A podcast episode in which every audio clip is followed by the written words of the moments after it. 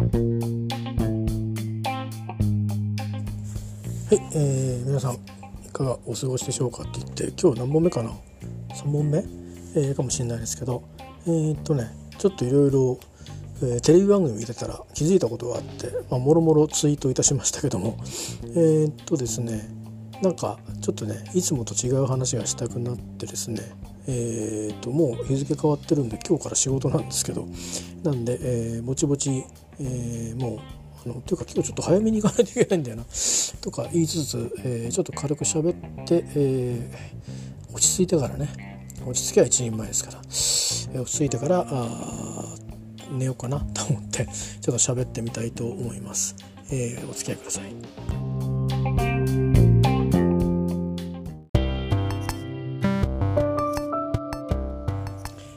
はい、ということでですね、えー、っと今日あの昨日かだったのかな？今日だったのかな？日付ちょうど定かじゃないんですけどスポーツニュース見てたんですね。で、えー、と私あのあんまり詳しくないスポーツまあ、たくさんたくさんあるんですけどそのうちの一つがあの最近はですね昔は母親が好きでよく見てたんですけどバレーボールがあんまりよく分かんないんですね。いやルール分かります大体大体分かりますけどあの例えばいわゆるプロの人たち今プロですよね。違うのかな？まだ実業団かな？あのまあ、いわゆる大人の人たちとそれから、まあ、高校ですかね。大学はあんまり聞かないですね。あるんでしょうけど、えー、日本だとねまあなんか春高バレーとかってよく聞きますですよね。でちょうど今なんかその時期みたいで今日たまたまなんかのこう自分のうんと区切りでねたまたまテレビつけたらあのゴルフ宮里藍さんですか、えー、が出ててでまあ首里高校というね、えー、高校が、まあ、あの登場してるとで、まあ、ご存知のように首里城が火事になってですねあの、まあ、あらかた焼け落ちてしまいましたですよね。えー、復元がちょうど終わったかなっていう後で火事が起きてということでね。で今その、まあ、復興の募金なんかあいろいろ、えー、やってますですよね。私もこの間どこだったかな。えー、っとねいろいろ行くといろんないろんな本屋さんとかで募金箱置いてあるんですけどこの間多分沖縄ショップだったと思うんですよね。どっかの。そこでちょっとそういうものを買うことがあって、うん、募金してきましたけどまあ気持ちばかりねでまあ、そういうようなこともあってでしかも首里高校と首里城に一番近い高校ということで、えー、まあそのバレーボールチーム女子チームがですねあの代表で出てるんですねでそれをまあ追いかけてたんですけどで、まあ、特に試合展開とかあ監督とかですねそれからまあ試合に至るまでのその、まあ、練習風景とかどんな風な取り組みしてきたかみたいのをこう特集してやってたんですよ。でそれ見てて、まあ、首里高校っていうとですねあの私がまあ知り合いっていうよりかはもうこれファンですね。あの沖縄の本島で音楽をやっていた民謡じゃないんですけどうんまあいわゆる最近のその、まあ、沖縄のそういういろんなグループっていろいろあのまあであの人気のあるグループも多いんですけど、まあ、そういった人たちのん何世代目かのねあの、まあ、盛り上がった時期にいたできた人たち、えー、で知り合いになった人たちがいたんですよ。もう1 5 6年前ですけど。でその方が首里高校だったのを知っていて、まあ、そんな話もしてて当人ともね。で名前がね独特なんですよ。あの東風に平って書いて、えー、こちひらって読むんですね。で、まあ、まあ、名前言うと多分分かると思うんですけどこちひら愛郎さんっていう方なんですよ。でもともと、まあ、アイロタカっていうグループをやってましてで今はもうそのグループの名前ですかね。で私が会った時はちょっと違う名前だったんですけど、まあ、その話はちょっと置いとくとして。で、えー、まあ、2人組の音楽グループだったんですけどで家族で会ってでまあプロファイルをですねあのその音楽聴きに行く前に事前に多少ちょっとその公式なものを調べてああバレーボールのバレーボール部の先輩後輩なんだみたいな首里高校なんですね、えー、確か首里高校。首里東？まあなんかそんな感じです。だから近いところ。どっちか。アバウトですけど。なんかピンときてとりあえず。ああそうなんだと思って。でまあでも沖縄でやってる大会じゃないから。でもまあそっかじゃあ頑張るといいななんて思ってたんですよでなんでピンときたかその2はですねえっ、と3年ぐらい前だと思うんですけどあの本人たちとは実は再会していて、えー、再会って言っても僕がライブに行ったってだけなんですけど、えっとそれもでも久しぶりに来たらしいんですね。でということで、えー、しばらく音楽活動その2人ではやってなかったんですよ。それぞれバラバラにやってたんですね。え、違う形で。まあアイロンさんは奥さんもこさんとあいもこってことでやってて、まあ、沖縄県内でいろんなラジオ番組やらイベントやら引っ張りだこの人でテレビもやってましたけども。でタカさんはタカさんで、えー、別々にね先にあのソロになって音楽活動も東京でずっとソロをやってそれから沖縄に戻って、えー、で、まあ、お子さんができてみたいななんかそういうような感じだったんですけどまあ、いろんな流れがあって、えー、2人でまた音楽をやるようにもなってでまあアイロータカっていうことでですねあのまた活動を始めぼちぼち始めてた頃に、えー、川崎にねあの来るっていうんで、えー、会いに行ってきまして。まあ、あの久しぶりにね、えーとまあ、タカさんは僕のこと忘れてましたけどアイロンさんの方はかろうじて覚えててくれたみたいですね。嬉しかったですけど、まあ、どっちにしてもまあお二人に会えたので、えー、嬉しかったですね、まあ、お二人にあの生でね会うのっていうのはうんとそういう意味ですごく久しぶりだったのでいろいろあってうん本当1年間行くか行かないかぐらいでもう、まあ、会えなくなっちゃったみたいな感じになったんですね。でまあ2006年にあのアイローさんとはモコさんとアイモコってことでなぜかピアノを買った日に、えー、館内で再会したんですけど、まあ、それ以来モコさんと会ってないんですけどねなぜかモコさんはあのあのあれですね、えーと、伊藤麻子さんのそっくりさんという体で、えー、最近よくテレビも出てきますけど、えー、まあそんな感じで遠くからあの喜ばしく思ってたんですけど、まあ、そんなことでねえー、その2人が実は3年ぐらい前に話が長くなりましたが「あのバレエの神様」っていう曲を出したんですよ。で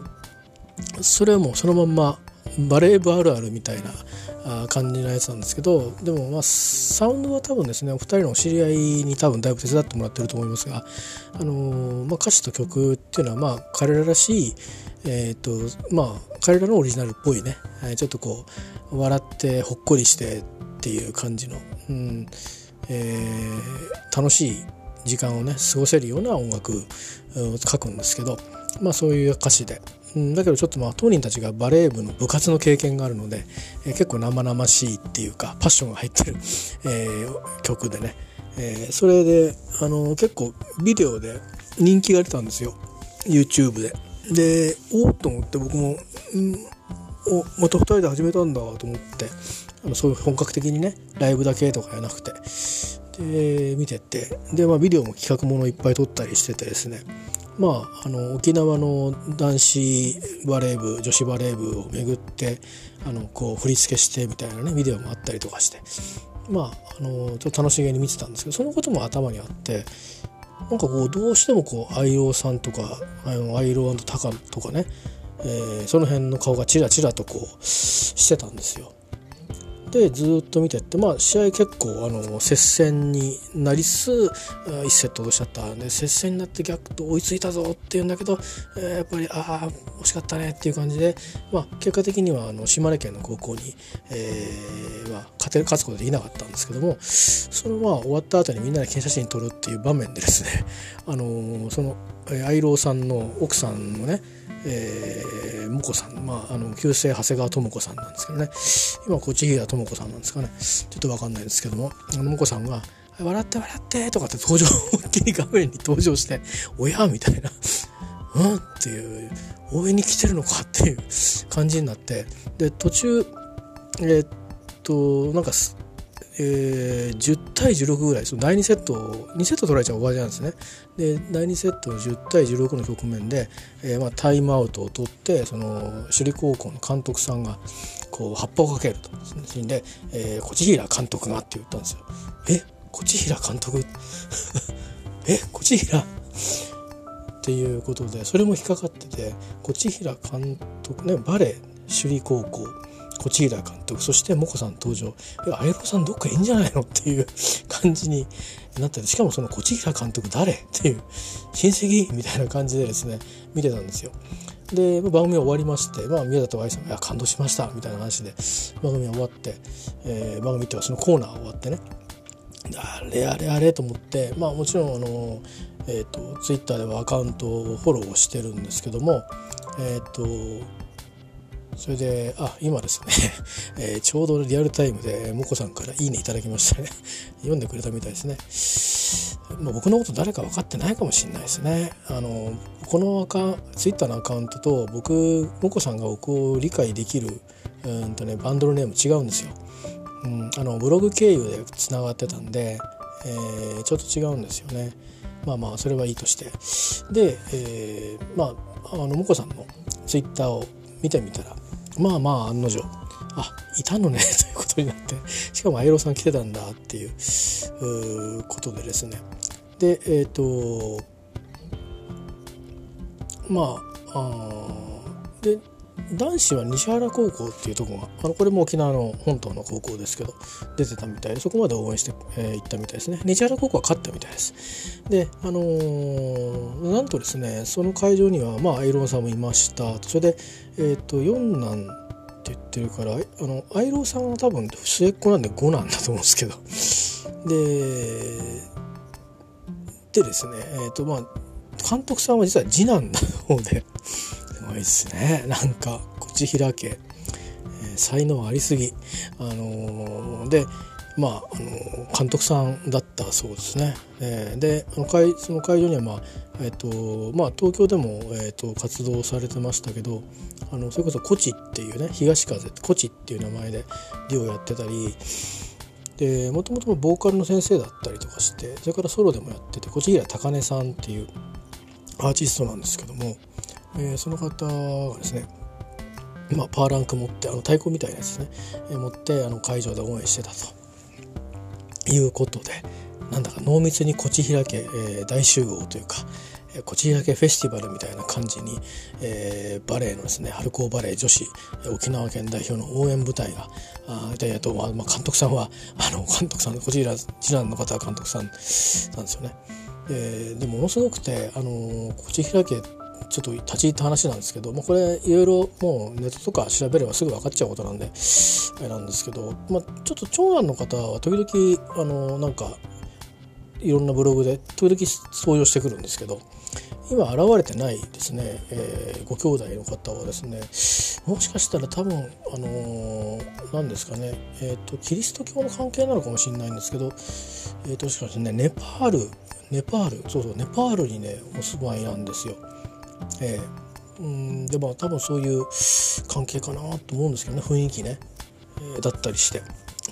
えー、まあそういうふうにして非常にこうそれぞれがそれぞれの。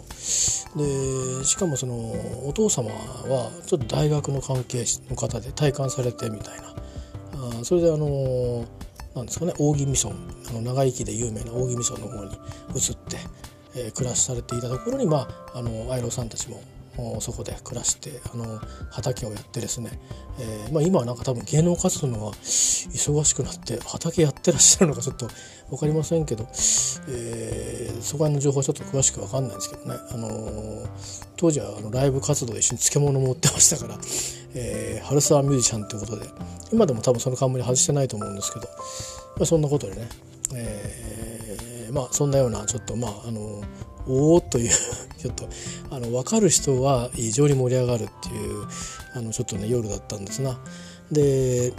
まあ親しくあのそうですね、まあ、ずっまあ、前年にうん大体4回か5回ぐらいですね有名な沖縄のいろんなイベントってあるんですよ。あのいろいろなところで例えばサンシャインとか代々木公園とかそれから川崎の地に散ったとかあとどこあったかな？あと,、えー、っと伊勢丹の屋上とかもあるのかな？とかあもろもろあるんですよ。でまあ自分が行ったことあるのはサンシャインとでまあ大体あのチネチッタのハイサイフェスタはまあ大体毎年、えー、たまに行けない時あるんですけど毎年行くようにしていてそれはまあごひいきのバンドが出たりするっていうこともあるあるんですけど、うん、それ以外に最近はまあいろいろあの宮がね宮沢和文さんプロデュースでいろんな若いあの沖縄の宮古とかいろんな島のアーティストが、えー、演奏してくれたりとか。あとまあ大城クラウディアさんとかが出たりとかするんで見に行くことがあったり。あとはまあそこで何ですかね。まああのストライクカンパニーっていう石垣島出身のグループのライブで、えーと、お知り合いになった皆さんとなんとなくご挨拶するような機会になってたりとかみんな集まるんでね、まあ、特に僕はそのコミュニティには入ってはいないんですけどあの、まあ、単純にあのピンで バンドのファンだっていうことなんですけどね、まあ、そんなようなのがあっていくんですけど、うん。あのー、まあそういうので時々あのヨーロッパなど行きながらもえー、そういう点の点でのつながりは保って、えー、こう来たんですけどそれまではね実はもうあのなかなかね家族がいてあのヨーロッパだイギリスだみたいな旅っていうとそれはもう、なんか宝くじに当たったら行くかぐらいなあの感じでしてねあの夢物語だったんですよね。でましてやその英語に対する変なアレルギーはないけどもうん、だから旅行行くぐらいできるけどもでもそんなねあのちょっとこうカタログにないようなところにベラベラベラベラ行くほどあるいは家族とみんなに行けるほど僕が役に立てるような英語力はなかったのでまあ本気で行くつもりもしてなかったんですけど、まあ、いろんなこう、あのまあ、うん、縁があってね、えー、行くようなことになったりして、まあ、そこからこううん、あの音楽なんかもねその前後からちょっとおさらいなんかをしてたんで10年間ぐらい、まあ、それが生きて、まあ、あのそういうところとか映画とかあまああのねあのゆかりのあるところを回ったりとか、うん、したりということはねあのあってそれがまあいろんなご縁につながっていったのも、えー、事実なんですけど、えーとまあ、そういう旅の仕方もですねそもそも、まあ、沖縄から学んだっていうかねいうとこがあるんですよ。あの前に話を一回ポッドキャストでしたんですけど、あのそもそもは沖縄のあるタクシードライバーさんもう名前も分かりませんけど、あのなんかそこに行ったらあの知った人がいるような旅をした方がいいよっていうことをねふと言われたことがあって何気なく言ったと思うんですけどそれがすごくこう残っててね。だから沖縄に行く時にこうただなんかその物を見に行くとかあまあ僕なんかはその何高いリゾートに泊まったりする身分じゃないので、あのー、まあ知り合いができたらいいなぐらいな気持ちで行って、えー、いたり、えー、したんですけど、まあ、そう簡単にね知り合いがすぐできるわけじゃないしで逆に勝手が分かんないから結構海外に来る緊張するんですよね。言葉が分かる分だけ距離感っていうのは結構はっきり見えるからでみんなお客さんでこう来たりとかしてでまたその今はそうでもないかもしれないけどあの一時期ですねすごくこう、まあ、この場所に行ったらこの人とかっていう人気がある人っていたんですよね。でそういう人にちょっと一言でも話しかけたいなと思うと結構緊張したりして、えー、まあなんかそんな妙なねなんかあのその世界で人気みたいな人結構たくさんあちこちにいたんですよ。それはもう老若老若男女、えー、あの今もう本島の方に本島っていうか本島っつったかな？あれかいつも石垣島っつったかな？竹富島で有名なおばさんがいたんですけどこれねあのー、あれなんですよ、えーね、もうサーターアンダギーむちゃうまなねおばさんがいてでもおしゃべりがもうするともう楽しいのねすごく。そういうおばさんがあの勝子おばさんっていうおばさんがいたんですけどねえー、売店やってらっしゃったんですけどなんだか子供たちにいろいろよくしてくれてね多分まあどのお客さんもそうやってそういう思いされたと思うんですけどね。アイス買っただけなのにね黒糖がやって 黒糖やらさあの星の砂やらごちゃまんとお土産持たされるっていういいのかおばちゃんっていうね、えー、とか暑いからこっちでほど休んで食いなみたいな感じで裏に入って、えー、でおばちゃんにあのあれだこの間テレビ出てたでしょとか言うともうね話話題を振るといっぱい喋ってくれるんですよね。えー、知ってて言ったわけじゃないんですけど確かそれは言わない方がいいよって何度もあの島の人に言われたんですけどねあのお話好きなんで、えー、ね、なかなかあの話があの長いわけじゃなくて話だから話題が豊富なんですよね。あのすごく若いんですよ気持ちが。だからあので楽しいんですよね聞いてるとねやっぱりいろいろああでここでああでここでお孫さんお孫がいるとか知り合いがあそこにいてねとかってまあその島のアイコンですからもうこちらとするとまあそういう時間を持てるのはなんか名誉なことでまあ、そういう貴重な思い出もそうですね2年連続そんな思いしましたね。それとか他の年もたまたま、うん、とかあと僕ももうね閉まってるのかなと思っていなかった時があってその翌年行ったらいて「おおばあちゃん」っつって そのおばちゃんってみんなみんな同じようにしていくと思うんですけど「いたの?」っていう感じで心配してたって「いや私ちょっと病気しちゃってね。あの前でああでも大変さ」みたいなこと言ってて。まああったりしてそれが最後でしたね。その後行ったらえっ、ー、となんかもうあのこの島にいなくてなんかあっちでただでもサーターアンダギーはあそこで売ってますよみたいな情報を得て。それから行くたびにそこでは行くとそのカスコバさんのサーターアンダギー売ってたんですけどね。今でも売ってますかね。あの離島桟橋のうんねえーと、お店なんですよ。あのいう場所うまく説明できない。そこって連れてったらここって言えるんだけどね。あのそうそこそのあるその店だけで置いてあるんですね。で今それから3年ぐらい経ったんであるかどうか分かんないですけどね。おばさん元気であれば。ちょっとご病気されてるような噂もちらっと聞いたんで。例えばまあそういうことでね。なかなかそう簡単にねそうそういうしゃべりしゃべりの知り合いっていうかお互い名前は知らないけどもこっちが一方的に知ってるみたいな人が出てくる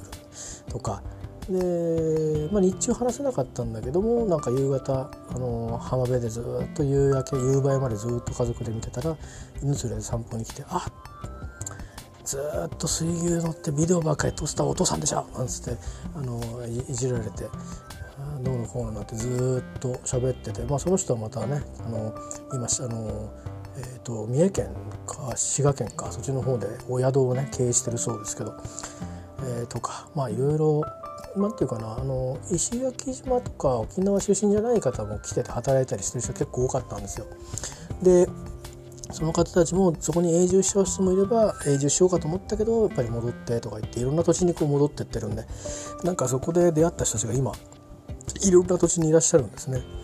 でまあこの何年かちょっと,、うんと、そういう意味で僕がなんかヨーロッパの方にちょっと関心がずっとこう見れてたこともあってあれなんですけどまたぼちぼちちょっと連絡取ってみようかなって思ったりはしてますけどね、まあ、会ったりすることはなかなかできないんですけど、えーまあ、1年にいっぺんぐらいね ブログにコメントしたりとかっていうのはあったりして、まあ、あの台風とかあるといろいろ水が出やすいところにお住まいの方もいたりとかするとね大丈夫ですか？みたいなお見舞い方々やっていたりとかいうことは、えー、ありまして、まあ、そういう人があのいろいろいます。いろんな島々それぞれあのでその島で出会った人っていうんですかね。で、まあ、石垣島だけ石垣島と沖縄だけそのその島生まれの人の知り合いがいるっていう感じですかね。えーと、沖縄はまあアーティストですけどね、まあ、相さんはそうですね。えー、でまああと石垣島はあの不思議な話で前も言いましたけど、あのー、まああバンドのねバンドのお母さんっていうバンドメンバーのお母さん、えー、まあしかもあの元メンバーまで含んでますからね。一体どういうつながりなんでしょう。よく分かんないんですけどもこうなるとね、えーまあ、これも、まあ、人の縁ですからね、えー、もう今となってはどうやって出会ったかってどうでもよかったりするのかもしれないんですけど。あの常にあの全員があの家族でずっと最初は家族でやったんですけどそれから例えば私だけとかあるいは、まあ、私のパートナーと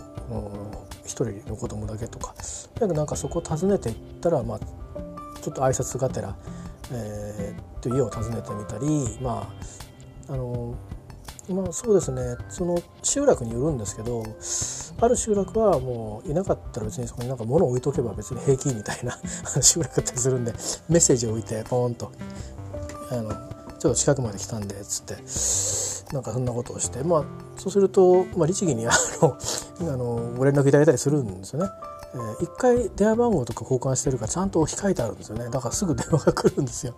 でまあもうその時に、まあ、石垣にいればあのここで会いませんか?」とか言ってくれるんで、まあ、行ったりとかそういうこともあるんですけど、まあ、気が付いてみたら「いや今もう那覇です」みたいな「ああそうですか」みたいなね逆にこうあの悪かったかななんてこともあるんですけど、まあ、それでもこう、まあ、とりあえず生存確認がてらこう自分がね、えー、挨拶しに行くっていうことはしたりとかしててそれが私だったり他の家族だったりとかしてうんそうですね。あの全部の人に全部会ってきてるわけじゃないけども去年は多分あの家族僕以外の家族があの会ってきてますね。えー、で今年もえーと、多分竹富島竹富島に、えー、出会って竹島です。今住んでる前は石垣島にいたんですけどね、えー、方とねあのー、うん。あのなんかなぜか子供が子供の友達と一緒に行って あの会ってきたみたいですね。まあなんかそんな感じで、えー、そうですね。竹富島は踊りのお師匠さんのところ、まあ、お宿がもうなくなっちゃったんですけどそこでもね結構子供たちが可愛がってもらって、うん、台風の時もよくしてもらって。まあね、島のその踊りで有名な人に、お世話になったりしてね。なんか「おお」みたいな。島のアイコンですよ。島のキャラですね、えー、なんかもうラスボスがいっぱいいますんでね、えー、まあ、僕なんかは、まあ、それでも割と有名な人にも会いましたけど、まあ、私のその旅の知り合いの中にはまあ何人もそういう有名な方を知ってる方がいたりとかそういう民宿に泊まったりとかね、えー、してるんで、えー、なんかすごいそっちはそっちでまた濃いねつながりがあるようでしたけど、まあ、そんなようなことでですねうん、まあ、特に家族と10年10年十何年ですかねえーまあ、石垣島とか八重山諸島を中心に宮古行ったり沖縄本島行ったり、えー、ケラマですね。の、まあ、ケラマのうちの座間味と赤島ですかね、えー、まあ座あの渡嘉敷は行ってないんですけどとか、まあ、久米島とか粟国とか行ってないですけどね、まあ、ケラマのそういう、うん、赤島とか民宿泊まったりとかして座間味はもうホテルだったけど、まあ、釣りしたりとかねなんかいろいろ楽しかったですね。えー、とにかく夏、まあ、多い時になると夏冬みたいな感じで行ったりとかあの、まあ、冬だけ年越しに行ったりとかっていうのもたまたまありましたね。それは正月がない年があって、まあ、まあ普通だとねちょっと静かにしてるんでしょうけど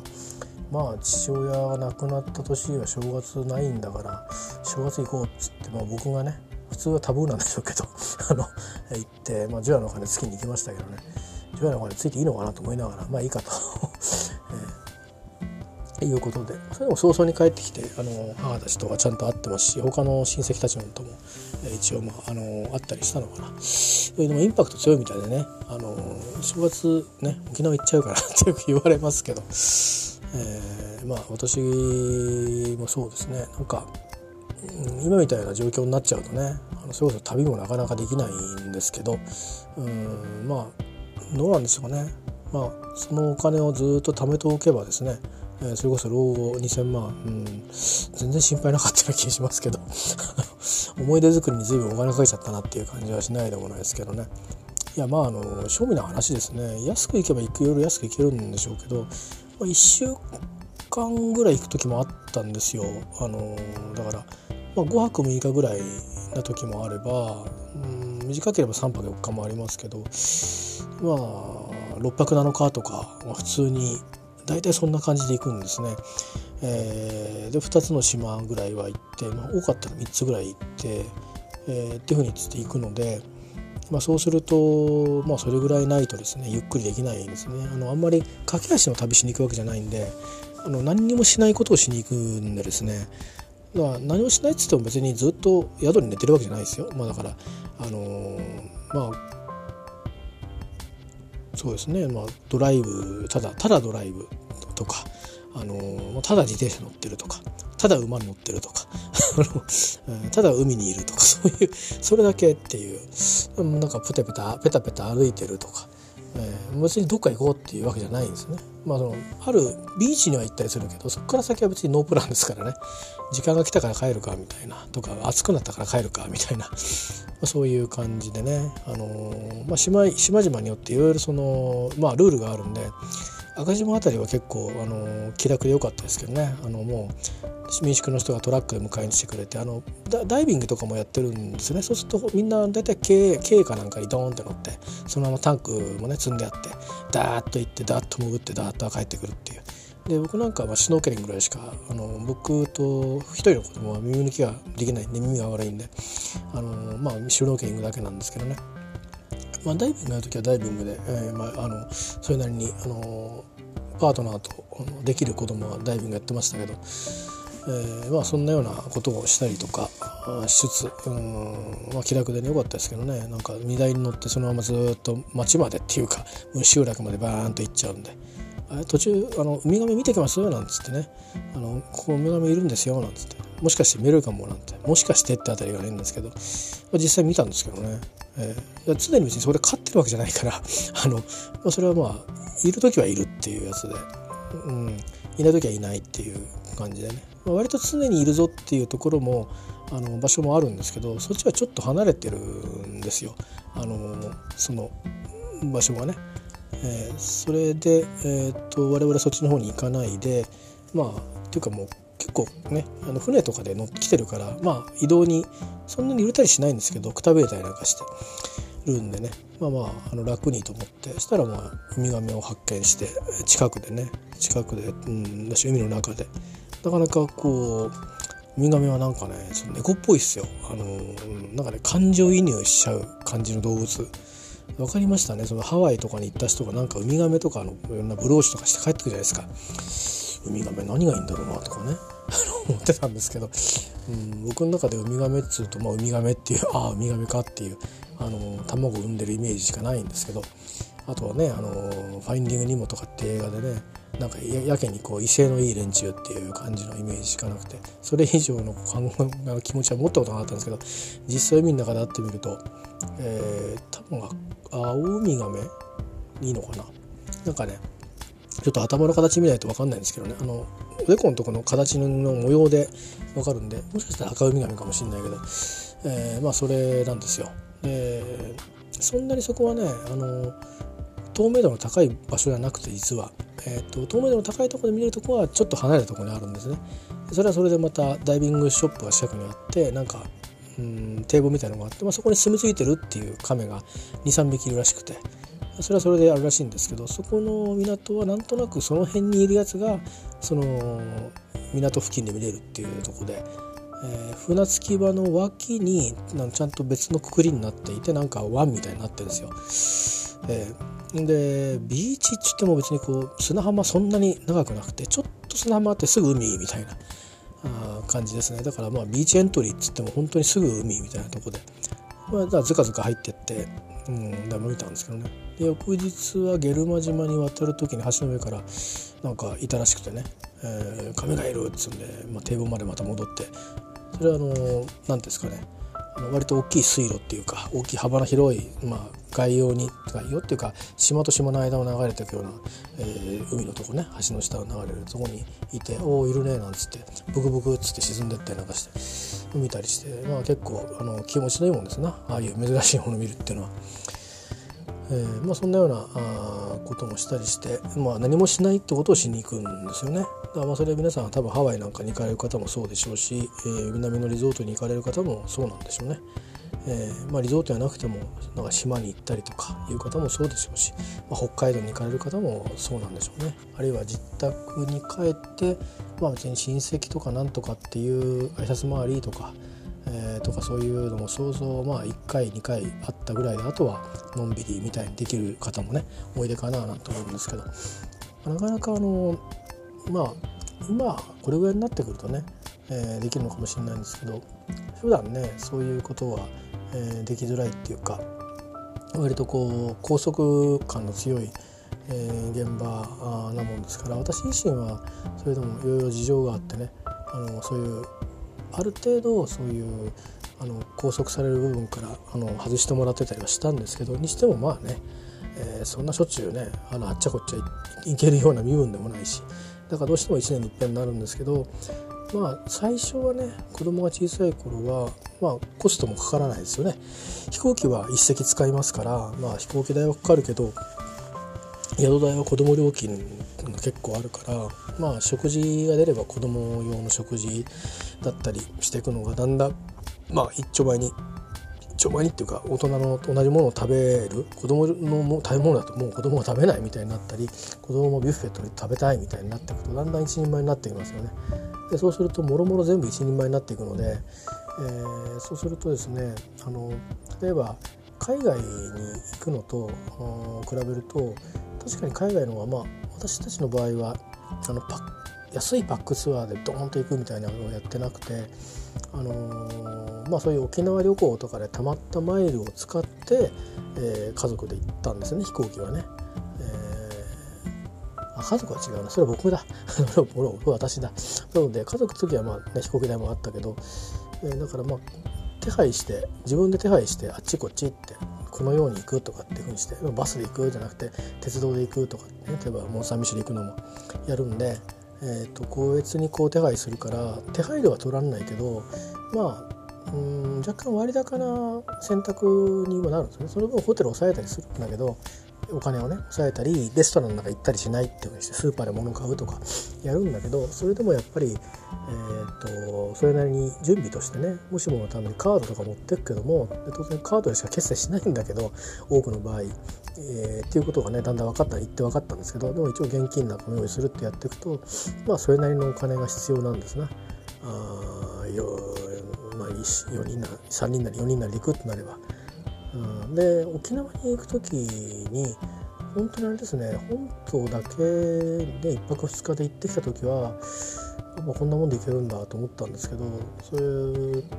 それ以外の今6泊 7, 日とかで島渡ってみたいな。で今回は飛行機もあの全部マイルじゃなくて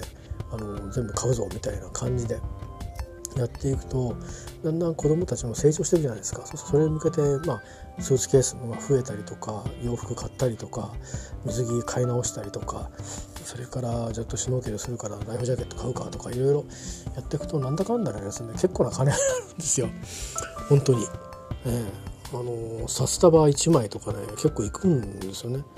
これ多分だから本当リゾート地あのリゾートホテルとか沖縄ありますけどそういうとこ泊まったりするとうんねいろんなことするとそれだけお金飛んできますよねおそらく。えーまあ、結構ねそういうことで、まあ、そういう意味で言ったんですけどね あの、えー、何もしないをしに行かなかったらもしかしたらそれなりにお金は貯まってたかもしれないと思いますけど、まあ、でもまあ、あのー、まあ、思い出はお金では買えないって言いますけど、まあ、お金かけたよりもたくさんの思い出がきっと子どもたちの中に残ってるんじゃないかなと思いますね。僕は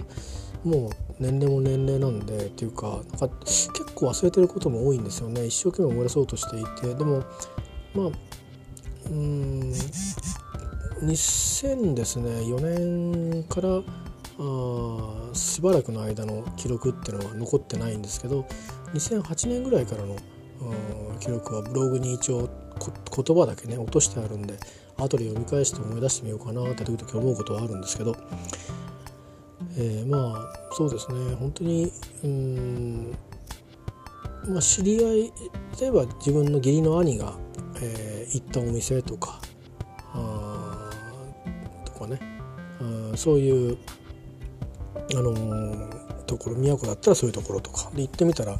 長俣孝さんつってね元チャンプルズのメンバーの方が、えー、今日はゲストで来てるみたいな感じで居酒屋なんですけどね。おおみたいな、えー、とか。あまあまあなんかそういうとにかくなんか誰かの知り合いでとかそういうつてで行ったりするようにしてたんですかね。与那国島だけはまあ前に自分が行って行ったことのあるところに行って、まあ、実はこれこれ近々でって話をしていってそうなんだっていう感じでですね。あのいろいろまあタイミングもありますけどね。たまたまこうお客さんも切れてたタイミングだったんでみんなでこうワイワイとうんそういう話をしたような時もありましたし。まあ、いろんな島々でそんなような体験をしてでそうするとだんだんに今のまあ音楽もそうだし文化もそうだし言葉もそうだし関心を持ってきますよね。でその時にちょうどなんかこう沖縄ものっていうのが結構流行りだしててうんとまあ時を同じくしたのかちょっとよく分かんないですけどどっちが先か。えー、まあでもネーネーズあたりから流行ってるからねずっと流行ってたんじゃないかなと思うんですけどね。あのちょうど私が沖縄に行った頃にあの和下ショップっていうのが東京にオープンしたんでまあ、うん、25年ぐらい、まあ、ずっと沖縄ブームなんだと思いますけど、えーまあ、以前よりはちょっと落ち着いた感はありますけどね。不動産バブルみたいな時代もちょっと一時期ありましたけど今はね沖縄っていうとどうしてもまた今度は基地の問題とか辺野古の問題ばかりが出てきますけど。うんでもまあやっぱり日本の中に、えー、あんなね、あの宝島みたいなところがあるっていうのは、えー、ありがたいことだなと思いますしやっぱりそこに人々があの暮らしを営んでるっていうことの尊さっていうかな、えー、そこに暮らしてしてるにとっては当たり前のことだと思うんですけど行ってみると何て言うかやっぱりいろいろねあの話聞くと台風とか来ると半端じゃないですね。聞くとねあのその後の生活が復旧までの。でそれ毎年のことだからもうすごいんですわ。もうだから人人間の質が違うという。だから多分雪深いところの人もやっぱ人間の質が違うんだろうなと思うんですよね。で僕なんかは父と母が雪深い昔は雪深かった地方から出てきてるんですけど、まあ、僕にそれが遺伝子としてあるのかっていうとちょっと怪しいなと思いますね、えー、我慢弱いですからねとにかく、えーまあ、そんなようなことでですねえーとまああの何の話っていうのはよく分かんなくなりましたけども今日はだからそのちょっと久しぶりにちょっと沖縄フリークの血が騒いだ夜でありましてで前に一度話したんですけどうんなんかもう一回ちょっと喋っておきたくなってですね、えー、まあ、自分のアイデンティティみたいなものですけども、まあ、僕にはアイデンティティがないので、えーと、ふるさとどこなのって言われると日本ですっていうぐらいしかないんですよ。あのもう父と母のふるさとっていうところにじゃあブラッと行ってばあちゃんがいんのかとか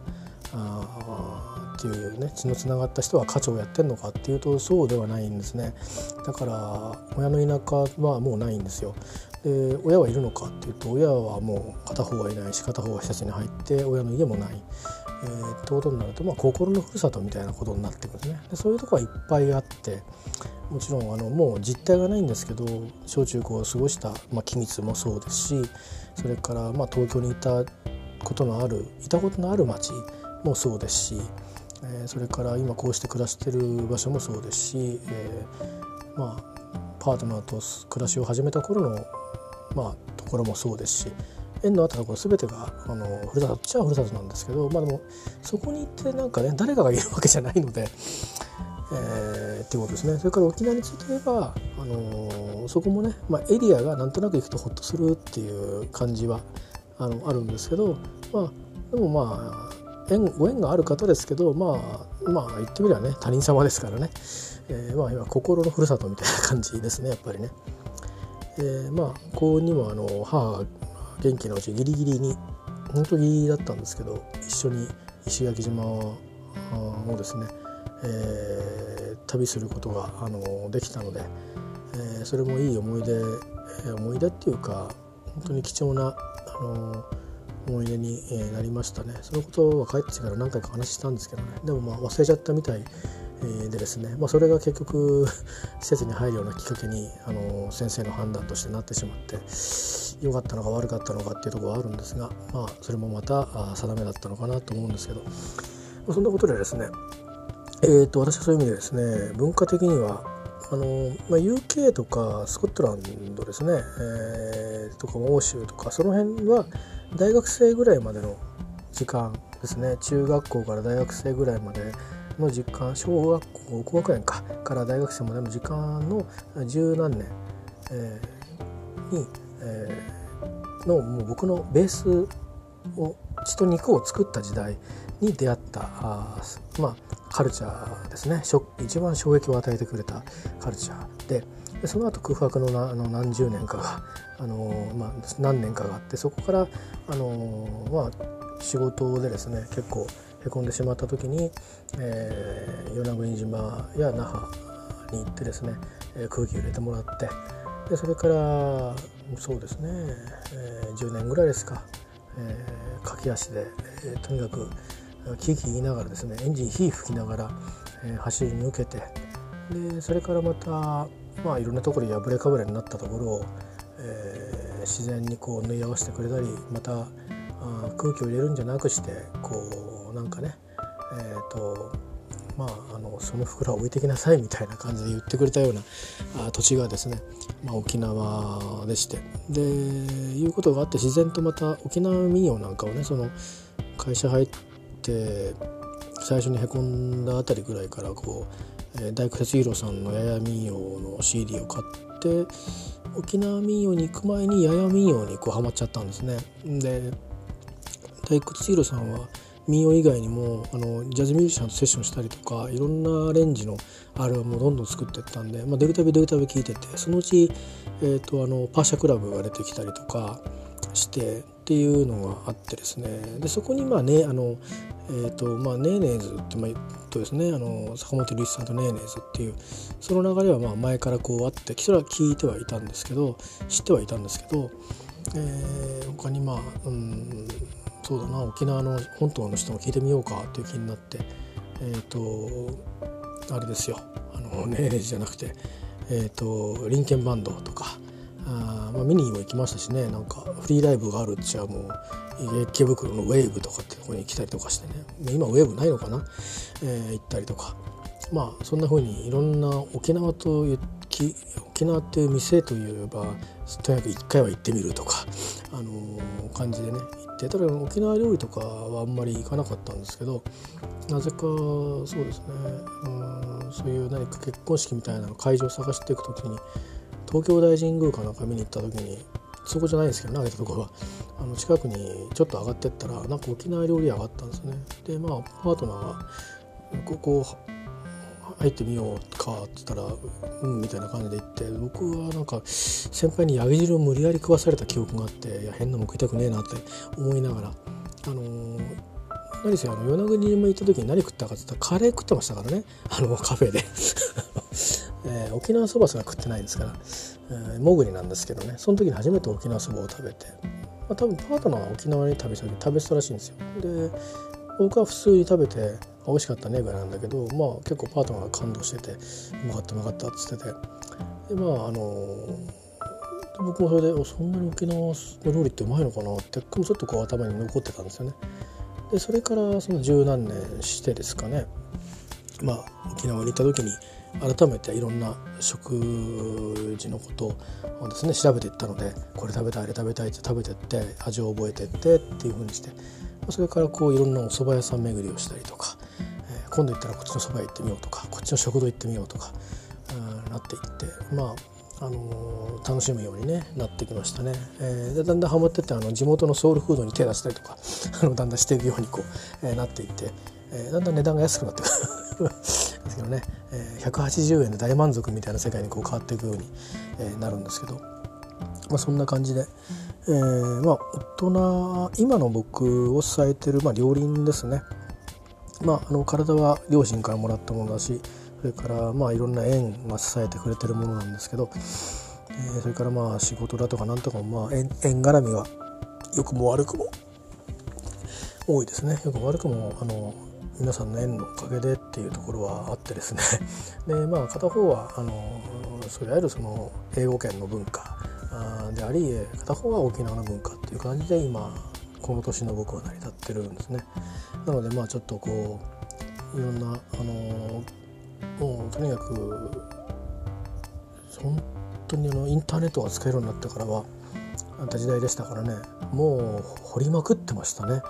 まだ YouTube もそんなに映像が上がる前だったんでもうインターネットでいろんな人々のあのブログ探したり、えー、なんか2チャンネルはあんまり見なかったけどなんかとにかく探せるテキストはみんな探してそのテキストが本当に信憑性があるのかみたいなのをいろんな記事で検証してったりニュースのメルマガいっぱい取って、えー、とにかく情報をマッチングさせてってこうやったりでその話を誰か沖縄の詳しい人と話すことがあればしてみたりして教えてもらったり、えー、していったのが、まあ、あのその旅をずっと支えてた感じですね。えー、まあ本当あのでも沖縄の人ともね現こっちで出会うことになってでその沖縄のそのグループなんかを支えてる人たち周りがみんな沖縄の人だったりするので、えー、まあいろいろ話してるとあそこはこうだとかっていうふうに聞いたりとかで別にそういう話ばっかりね別にこっち側の情報を取るだけのために会ってるんじゃないんでただ普通にただだあのただ久しぶりに会って「どう何やってんの今」とか「へえ」とかっていうただ雑談だけして終わるとかもあるんですけど、まあ、そんな風な関係になれたのもすごく嬉しいことでね、あのー、まあそういう意味では別にお互いに何か背負い合うもんじゃないけど会った時に「ようどう元気?」っていう言えるお知り合いがねあのバンドマンにもできたっていうのは非常に嬉しいことで、えー、たまにね、あのー、2019年もそういう日がありましたね、あのー、ライブは何回か見に行ってるんですけどそういうもうそのバンドにゆかりのいろんなし大きいろんな知り合いの人が集まってたりで、えー、なんか挨拶してもらったり、えー、してましたけどね声がかかったりとか、えー、もう黙って握手するだけっていう人もいましたし、えーまあ、本当に、うんあのー、そういう意味では、えーと、いろんなことを沖縄が教えてくれたかなと思いますね。あのーまあ、僕のその世界に目を見開くみたいなところは本当に、えー、とかあのなんかうんとこのえっ、ー、とそうね似てるな。なんかスコットランドと沖縄ってすごく似てるんですよ。うまく言えないんだけど。だからロンドン僕大好きなんですけどでもロンドンは沖縄と同じような存在かっていうとちょっと違うんですよね。あのー、なんだろうな、まあ、東京みたいな感じですやっぱり。憧れの子供の頃の憧れみたいな。東京はまあしょっちゅう行ってたから近かったんですけどでもほら大人になったら東京行こうかみたいな、ね、東京にの学校に行ってここに戻るんだみたいな気持ちがあったあったしでロンドンはいつか行きたい行きたいと思ってたしスコットランドに行けるなんて思ってなかったですからねもともとね。だけど、まあ、沖縄もそうですよ。沖縄に行くなんて思ってなかったですから。だけどなんかこうどっか自分に合うなっていう感じがあって、まあ、スコットランドは合うのかどうかちょっと分かんないですけどね。現地の人からすれば「お前所詮日本人だろ」って言われたら「はい」っていうだけなんですけどこっちのまあ片思いかもしれないんですけどね、まあ、沖縄もそうかもしれないですけど日本語が通じるんでね、えー、あれなんですけどでもまあ本当どこのどっちの人もやっぱりまあいろんな人がいるわけですけどいずれにしても。でもやっぱりまあ情に熱いような感じがするのとあ情熱がねの持ち方がね、あの、本気っていうところがいいですよね。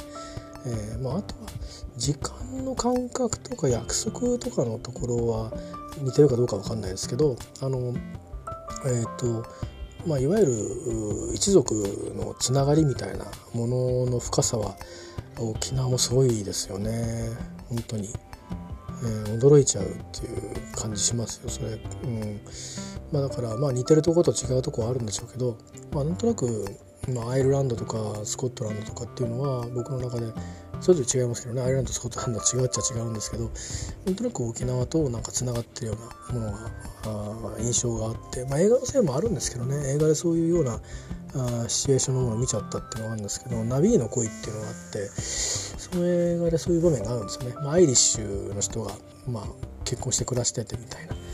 アイリッシュの人が、まあ、沖縄のオペラ歌手の人が本当に本当のオペラ歌手の人が出てるんですよね。えー、でまああのなんかね身をすごくねハマってんの絵と音楽が、えー、そういうのもあって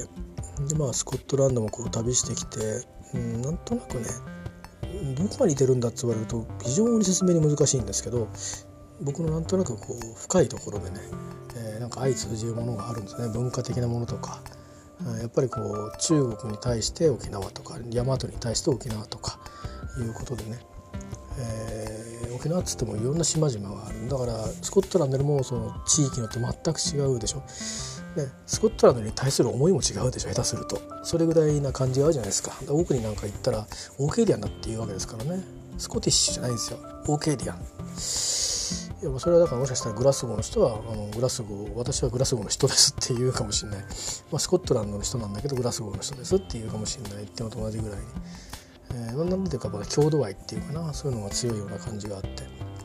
非常に私としてはもう好ましいね。まあ人それぞれ好き好きがあると思うんですけど。ということでですね、えーと、なんか僕の最近のツイートやあのいろんなあのポッドキャストの内容とかって、えー、聞いてると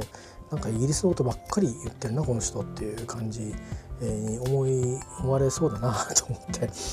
むしろ逆なんですけどねあの私のこのツイッターのあのアイコンもこれ実はあの与那国島で馬に乗ってる写真を、えー、まあチャーチズから送られてきたなんかウェブの URL にボーンって流し込んで出来上がってきたあのジャケットのデザイン風になったあの崩したアイコンなんですよね。今再現しようって言われてもどうやってやったか覚えてないんでもうあの残ってる JPEG だけを貼り付けてるだけなんですけどあの元の写真はあるんですけどね、えー、馬に乗ってる写真なんですよ、えー、しかもブルーシールの T シャツ着て コテコテなんですけどね、